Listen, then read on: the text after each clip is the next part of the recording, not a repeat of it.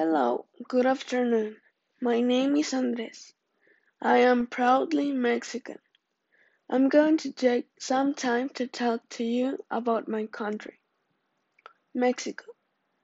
I will start with its flag that has three colors green, white, and red, with an eagle devouring a serpent as a shield in the center.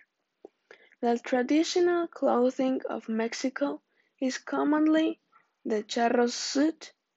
It is composed of black pants, white shirt, and a red bow. The suit has buttons and embroidery.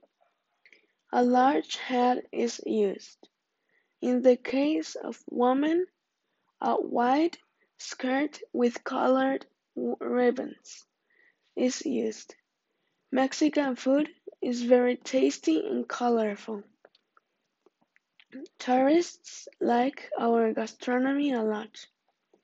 There is a huge variety of dishes such as tacos, prepared with beef, onion, cilantro, salsa, and guacamole. The enchiladas are prepared with rolled tortillas and stuffed with chicken or cheese, bathed in salsa, accompanied with beans and rice. We also have a dish called pozole.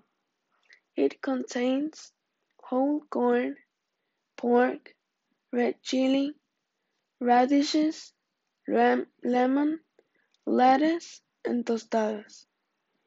In addition, you cannot miss the corn that tamales filled with meat, cheese, or vegetables wrapped in corn husks. Mexico has many tourist places to know and visit.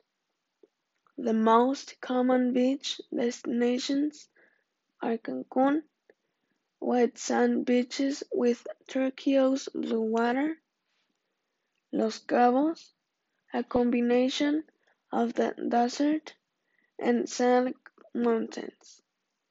Colonial cities like Guadalajara, Guanajuato, Querétaro are excellent for their old buildings. I hope you can come to Mexico sometime and enjoy all Mexico can offer you. Don't forget to listen the mariachis singing.